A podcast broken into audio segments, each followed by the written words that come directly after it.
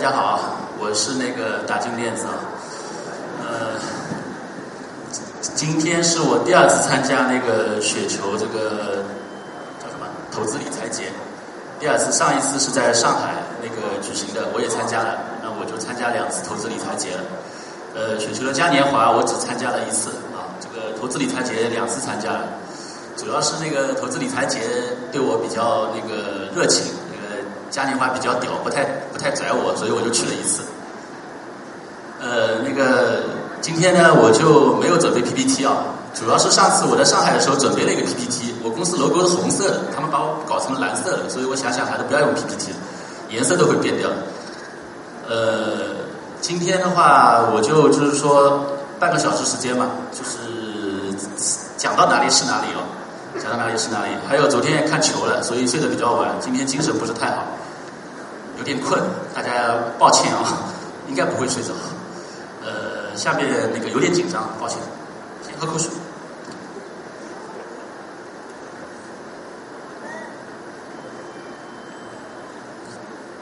喂，呃，一开始第一个先讲一下市场，市场啊，先讲一下市场。呃，最近市场不是太好，对吧？A 股、港股都有破位往下跌。那么就是说，根据你自己是一个什么样的投资方式或者那个投机方式啊？如果你是做趋势的，那现在估计已经离场了，在外场外观望，对吧？做趋势的话是离场观望。如果你是做短线的，那么你水平差的，估计现在也是在外面观望。如果你水平好的，可能会抄几个底，做些高抛低吸。呃，如果你是做那种基于基本面的投资，基于基本面啊，其实基于并不是基于那个整个宏观，基于那个宏观去投资啊，你是基于一些上市公司本身的基本面去投资的话，那我觉得现在应该是比较好的买点啊，我自己是这么认为的。那么我自己，我讲到这里，我讲一下我自己啊，我自己的话，我自己这边目前投资思路是，就是说好的公司长期持有嘛。然后在市场比较低的时候，就是说去择机加仓，择机加仓。所以我们的仓位基本上是目前是保持老的，老的如果那个叫什么，老的资金的话是九成多的仓位，新的资金的话是五成仓位。啊，最近一个新的资金，我这两天上周也建仓了，建了五成仓位。呃，为什么呢？我是觉得啊，就是说，呃，首先我先讲个大前提啊，我可能有点乱啊讲的。大前提，我们做股票长期投资啊，基于基本面的长期投资，最大的一个前提是要持续看好中国，做多中国，这是最大的前提。这个大前提如果没有，那么可能下面讨论的基础都没有了。如果大前提大家是看好中国未来数年的发展的话，啊，然后在中国中选，呃，看好中国，然后在里面选择好的上市公司，然后去长期持有。那如果大家也是跟我差不多思路的话，那么就是说，在市场比较低的时候，呃，是一些好公司建仓的时候。那么讲一下最近市场，最近市场的话，因为那个国外的贸易战以及国内的一些去杠杆等等各种因素，导致了这个市场的下跌。呃，市场下跌是是短期是呃，就是说就是刚刚说了内外的一些因素嘛，造成情绪上的，然后一些经济数据上的，还有就是资金面上的。或从而引起技术图形上的方方面面的一些负面的反馈嘛，然后市场就会变得比较难看，从而造成一些公司的那个，从而一些好的公司的估值也会往下走。但是你如果本身你你看好的公司本身是就是说是受这个就是说受这个贸易战影响不大，因为你贸易战毕竟影响的行影响的可能影响中国一点点经济，然后影响的可能是某些进出口相关的一些行业。但是对大部分的上市公司，尤其是你你看好的一些就是确定性强的一些上市公司，应该基本面上面应该是就是说影响没那么大的话啊。那么我觉得就是说趁这种因为因为资金面、因为情绪面、因为技术图形造成的这种下跌啊，我觉得这种下跌都是短期的，都是短期的，都是应该就是说买入一些你长期看好的标的的一些时候，短期下跌只是。造成它那个短期的估值的一个往下往下走嘛，但是如果你觉得这个公司长期是非常好的，基本面都是确定性非常强的，未来几年的成长，那这种短期估值下跌肯定肯定只是暂时性的，未来等到各种情绪恢复了，资金资金也开始陆续要进场的时候，那这个公司随着业绩增长和估值的恢复，在公司未来的那个成长肯定是，就是那股价的上涨肯定是，就是说是比较必然的。所以，呃，关于市场啊，我就讲这些，就是说，如果你是做其他的那种短线趋势是什么什么的，你就当我没说过。如果你是做一些基本面的长期投资的人的话，你的基本你的你选择的上市公司，如果未来你的看好的就是理由依旧存在，那么市市场的下跌肯定是好的一个买点啊，市场好的，因为我说了这个只是对情绪和资金的一些影响。还要讲一下估值。估值的话，我觉得现在的整个市场的估值啊，总体的估值应该就是说还是已经比较低的，比较低。不管是 A 股还是港股，距离那个熔断，距离那个熔断就是二零一六年一月份熔断的那个估值啊，就是向下的到熔断那个估值已经不是很远了，就没就指数的话应该没有几个百分点了，应该在五到十个点吧，可能往下还有五到十个点能到熔断那个估值。所以我觉得已经下去的空间不会太大。当然，你继续往下跌到两两千八、两千七、两千六，这个也说不准，没人知道。但是我觉得这个已经相对比较低的位置。如果你的公司好的话，我觉得现在的这个时候建一个半仓以上的仓位应该问题不大。呃，市场就先讲这些啊，然后再讲一下什么呢？讲一下，我想想讲什么好？讲行业吧，讲行业。行业的话，就是说，呃，像我们自己是比较看好，呃，就是说，行业的话，因为我自己本身是比较偏重于做做那种成长的，做成长。当然，这个成长的话，呃，并不是说，并不是说是做什么创业板或者做小盘股什么的。我的成长的话，呃，因为我们持有的股票基本上没有一百亿市值以下的公司的，基本上就是说，成长我觉得是跟那个市值无关啊，跟市值无关。跟是哪个板块有没有关系？呃，是六零零的还是三零零的也没有关系，主要看这公司本身未来几年的，呃，就是成长的一个增速以及天花板在哪里。如果天花板很高，我我一两千亿市值的公司也依然是个成长股，依然是成长股。那我是做成长的，成长的话就是说，呃，有相对来说现在市场也相对来说偏好一些就是非周期性的行业吧。那么在这里面，我们自己的话是比较看好，呃。行业里啊，比较看好教育和医药这两个行业，教育和医药两个行业。呃，教育的话，基本上好的呃，目前上市公司主要在港股，主要在香港为主，上市为主。那么教育的话，现在呃，今年开始，包括下半年，越来越多的那个教育类的企业上市以后，已经形成一个教育类的板块了。呃，教育分细分子行业有高教，呃，K 十二，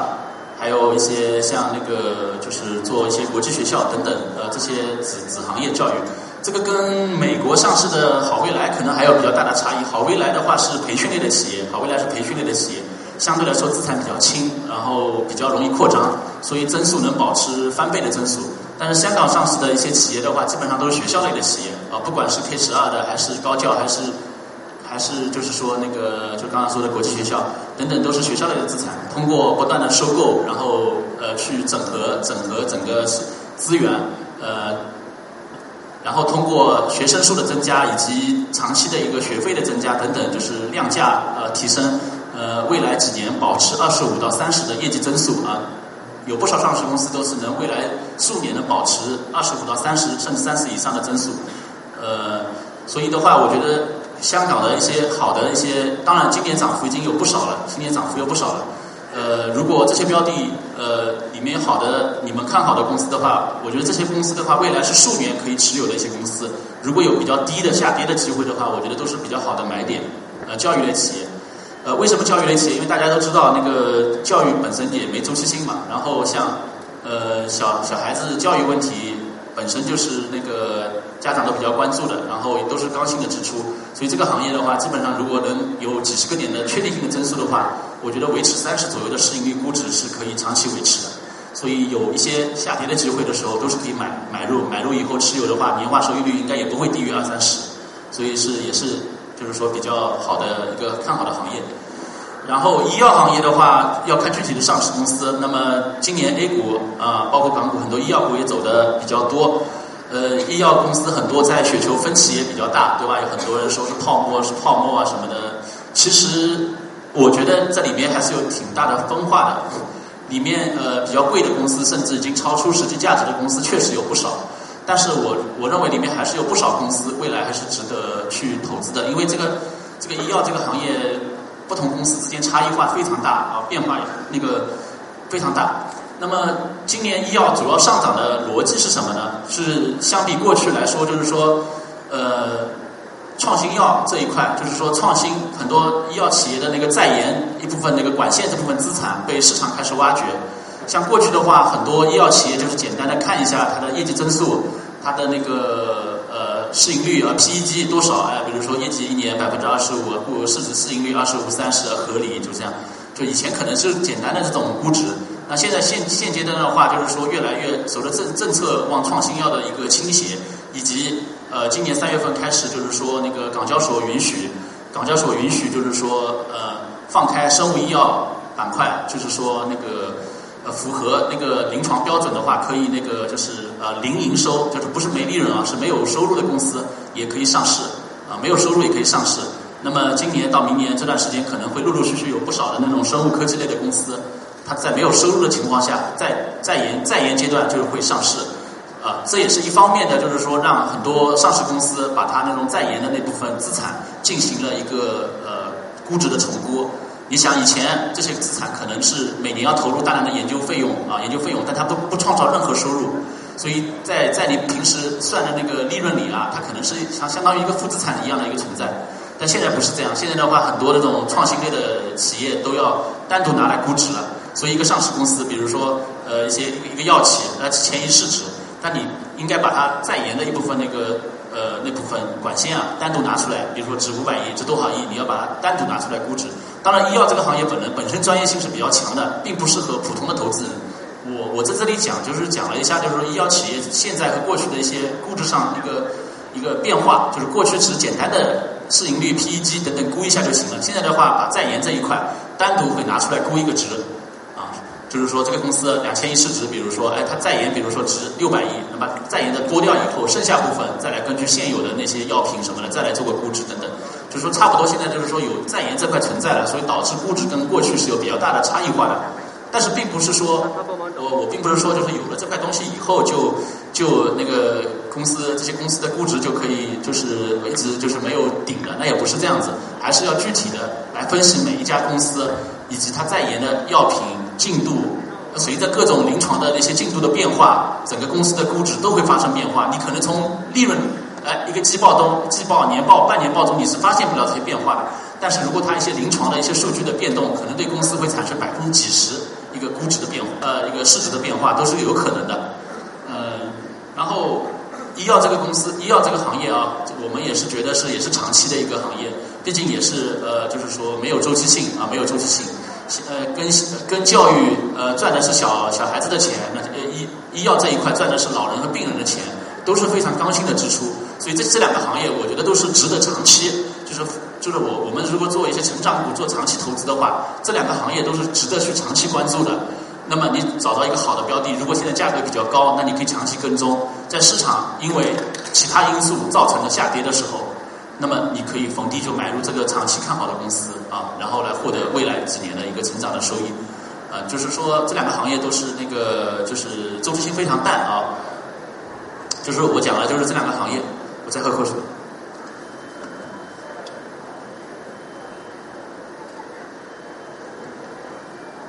嗯，然后再讲一下这两个行业讲完了，我再讲一下其他行业，呃，再讲一下新能源汽车吧。新能源汽车过去呃也是涨得比较多，那么最近也不是太好，那么短期内可能短期内啊，当然是昨天反呃今天礼拜六对吧？昨天礼拜五，昨天反啊对，昨天礼拜五，昨天反弹了。呃，这个新能源和汽车行业呢，就是说长期来看啊，长期来看，因为短期的话，因为就是说像机场、机场和那个太阳能嘛，都是退补了嘛，包括机场像呃白云机场这个补贴都取消了，然后那个像那个叫什么？呃，太阳能也是要马上评价上那个上网了，也取消补贴了，所以这两个板块，呃，机场和太阳能跌得比较凶嘛。然后那个锂电池的话，可能也会受此影响吧，因为毕竟呃，目前那种电动汽车什么的话，国家补贴还是比较多的。那么呃，一方面是因为国家财政方面的一个影响，就是说在这种补贴方面会减少或取消，所以市场会对这种去可能呃，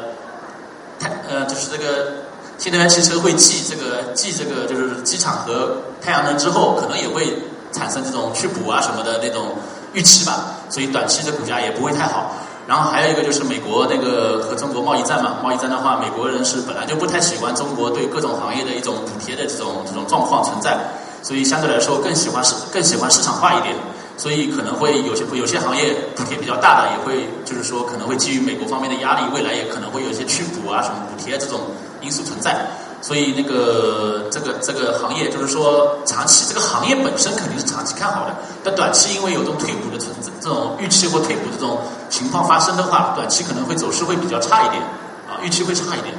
那么像新能源汽车的上游、中游、下游三块啊，上游的一些呃就是锂钴，对吧？中游的各种像做隔膜啊、做什么等等这种中游方面的，下游的那个呃包括锂电池，然后包括整车等等，就是说整个行业当中。呃，中游是我们最看淡的啊，中游是我们最看淡的，因为中游的话基本上会，因为上游的话基本上掌握资源端会比较强势，然后下游的话，因为呃，因为各种那个普退补的存在，以及那个资金一个压力，因为像这种新能源汽车很多以前政府补贴嘛，但是这个资金补贴的话，政府并不是说立刻给你的钱，对吧？可能要比较长的周期，所以现金流也会比较差，现金流也比较差，但是。下游和上游就会集中会向中游去挤压，会中游挤压。中游过去毛利润毛利率是非常高的，所以如果未来未来发展方向发展下去，中游的那个利润率会大幅度受挤压，而且现金流现金也会大幅被下游去占款，所以整个中游是我们是最看淡的，最看淡的。然后上游和下游当中，相对来说上游会好一点吧，上游的话会好一点。所以这个行业的话，长从长很长周期啊，比如三年、五年、十年角度来看看的话。这个行业还是有不少，肯定还是有投资机会的。但短期的话，呃，短期的话，就是说你说下跌多了做个反弹什么的，也是有这种机会。但是短期因为这种我刚才说的退补啊什么这种预期存在啊，所以整个短期的话，那个短期的话可能会相对差一点啊，可能会短期会差一点。这是我们对那个新能源的一个就是锂电池新能源行业的一个观点。然后下面再讲一下房地产行业。呃，房地产行业是是是我我们自己我们过去呃去年去年是投资收益最高的一个板块。那么呃去年投资房地产板块的话是像我的话主要是有三层逻辑，因为我们投资不管我跟我研究员交流还是我自己思考问题，我们都是要看看看投资的逻辑的。那么我们去年投资房地产的话有三层逻辑啊，三层逻辑。呃，第一重逻辑是就是最基础的逻辑，适合每个房地产公司，就是房地产整整体市场的一个增长。那么，二零一四年是房地产销量的低谷，是整个房地产是负增长的。一五年是深圳开始全国的房价的上涨，深圳开始的带动了一线城市的上涨，后来蔓延到二线城市，然后后后续到三四线城市，就整个一个从一五年开始的。所以一五一六一七三年的整个房地产销售数据都是逐年增长，是非常整个行业的销售数据啊，整体啊。是一直是成长的，而且都是比较不错的。所以第一层逻辑，当时去年买房地产公司的话，第一层逻辑是整个房地产整个市场的上涨。第二层逻辑是一些上市龙头企业的市场份额的提升，市场份额的提升，这个是一直在持续的发发展啊，一直持续的发展。即使像今年整个一二零一八年整个房地产，你看到今年销售可能就是不像过去那样涨得多了，可能是平稳的一个行业增速。但是你可以发现五月份的呃公当时公布数据的三十家上市房企，它整个五月份的销售数据保持百分之三十的增速，百分之三十以上的增速。所以从这个整体市场并不怎么涨，数据呃整体市市场的那个金额没有增长，但是上市的三十前三十强的保持三十多的增速，这就是。说明了就是市场份额的提升，所以去年我们投资房地产公司的时候，就是还有一块就是说那个市场份额的提升。就第一块是整个市场的增长，第二个是市场增长基础上我的份额还在提升，那么我的增速就会超过那个增速就会超过整个行业，呃，招增速会超过整个行业市场份额提升。还有第三层逻辑，第三层逻辑就并不适用于所有的上市公司，就是拿地节奏，拿地节奏。那么有些上市公司它是在呃高位啊，在地价比较便宜的时候，比如二零一四年低谷啊，二零一五年，呃，二零一五年的时候啊，比如说在二三线拿拿地啊，二零一六年等等，在一四一五一六的时候拿了大量的土地，上了很多的杠杆，然后等到房价涨起来，涨涨涨涨高了以后，就开始去杠杆啊，少拿地，降杠杆，呃，降杠杆的话有两种形式，一种是拼命呃，就是去去去去销售少拿地，还有一种就是通过股权去融资。啊，有些上市公司可可能通过引入战投，有些上市公司可能通通过配股等等形式引入资金来降杠杆。所以通过低位加杠杆、高位去杠杆这种这么一个拿地节奏的一个操作，可能对一个上市公司的那个本身价值的提升可能是数倍的。我举个例子，就像你炒股，两千点你上杠杆了，四五千点你去杠杆了，你这个一个操作，你你对对你这个股票这个资产的提升肯定是三倍、四倍、五倍的一个提升。所以对地产企业也是一样，如果它低位加杠杆、高位去杠杆，就这么一个行为，对一个公司的价值提升也是数倍的。所以大家可以看到，去年涨幅最大的两家上市公司啊，香港的两家上市公司，涨幅第一和第二的，就是典型的低位加杠杆、高位去杠杆的上市企业。你可以回顾去年四五倍、五六倍的涨幅，就是低位加杠杆、高位去杠杆，就它这个拿地节奏给它公司价值带来的提升是数倍的。所以我们去年呃，主要是基于这三层逻辑，首先。呃，是哎，房地产整体市场是增长的，然后市场份额是提升的，然后我选择拿地节奏好的企业啊，一两家低位加杠杆、高位去杠杆的企业去布局，所以带来的那个增长是数倍的啊，是数倍的，这是我去年投资的一个逻辑。呃，当然，不同房地产企业差异会会化会很大，有些企业可能是，比如说是种快走快走转的，它没有明显的拿地节奏的区分。他每年就是卖多少房子拿多少地啊！我今年卖，比如说我卖五千万的五千亿的房子，我应该补两千亿的地，对吧？他比如说就是这样一个一个一个节奏的。那这样的话，拿炒股来类比的话，就是你比如说你两千点的时候七成仓位，你做到四五千点还是七成仓位，就是我反正是均匀的做的啊！我不管这个市场是贵还是便宜，对吧？我就均匀的做。那这也是一类企业。那这类企业的话，更多就是就是可能是获得的收益就是我前面两个的市场提升和份额提升了。就没法有拿拿地节奏的一个产生的价值提升，这是一类企业。还有一类企业，市场低迷的时候，他不敢拿地啊，不敢拿地，他觉得哎呀，这个房子这么难卖啊，我不能拿地啊，不能拿地，少拿一点啊。等到房子涨起来了，销量大家都在拼那个 top 排名的时候，发现手里土地储备不够，然后开始加杠杆去拿地了啊，去高位追地了。这种企业也是存在的啊，房地产公司也是存在的。那么拿炒股类比就是。两千多点的时候啊，比如现在两千多点的时候，熊市来了，清仓对吧？我仓位要轻一点，我不要仓位啊，零呃清仓呃两层仓位、三层仓位。然后那个等到市场涨了四千点，人民日报说牛市来了，然后他就开始加杠杆了，哇牛市来了，我要加杠杆了，就类似的啊。房地产企业可能也会存在这种低位不敢拿地，高位开始追地的上杠杆的节奏。这样的企业的话，就相对来说风险会比较大一点，风险会比较大一点。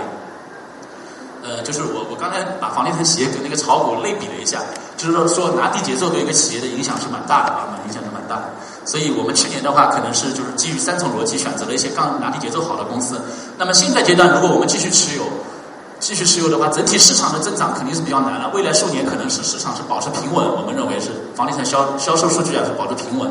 因为政府会比较严格调控。然后整个拿地节奏方面呢，只能体现在，因为在现在的高压之下，对吧？限价、限售、限购、限贷等等各种限制下，限制下的话，一些中小型的企业、中小型企业它会撑不住啊，融资成本高，拿地拿不到等等，或者反各种各种问题，逐渐的会呃项目就会被一些大的企业所并购，大企业通通过低价呃在在市场不好，就是说在那个资金链紧张的时候收购一些小的企业，从而。拿到一些优质的项目，这样也能侧侧面的来提升公司的价值，也能侧面提升公司的价值。所以现在我们做的话，就是说做的企业就是说，一一就是市场份额的提升，二就是我一些优质龙头企业有竞争力优势的，它能够收购很多便宜的差差那种小的项目、小的公司。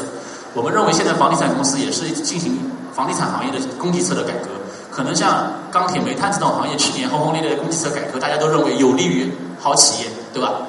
呃，小的企业淘汰掉嘛，有利于大企业。但是房地产其实现在进行的也是一种供给侧改革，只是没有政府没有表态说我在做供给侧改革，是其实本质上也是在做供给侧改革。所以我认为在这种呃这种高压之下，我们认为房地产行业的需求未来是永续的，能保持稳定的，能保持稳定需求的情况下，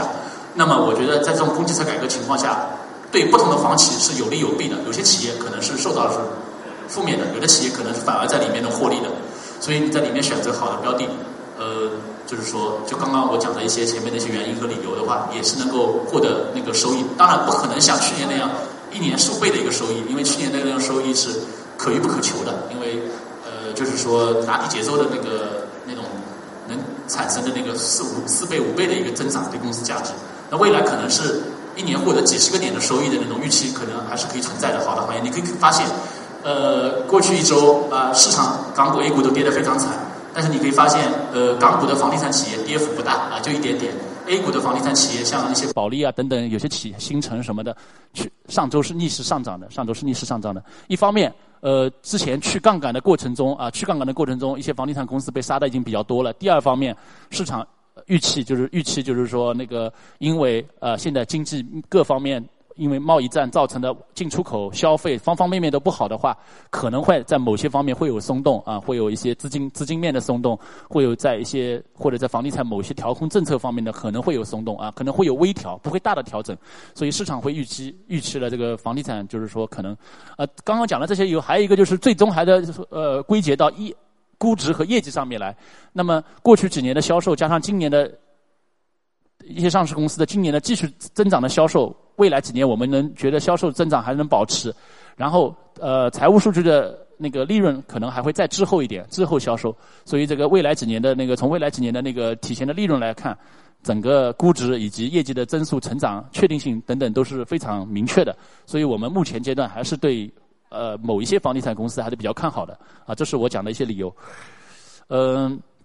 今天时间也差不多了，反正也也比较乱吧，也没整理什么，就是说，呃，大致上就讲讲一下，反正就是说，讲了一下几个行业，稍微点了一下，也不一定全对，只是我个人的一些观点。然后那个就是呃，叫什么？反正就是我觉得现在市场是蛮低的，如果你是做长线投资，有些好公司的话，我觉得现在可以慢慢买起来了，这是我的观点啊，谢谢大家。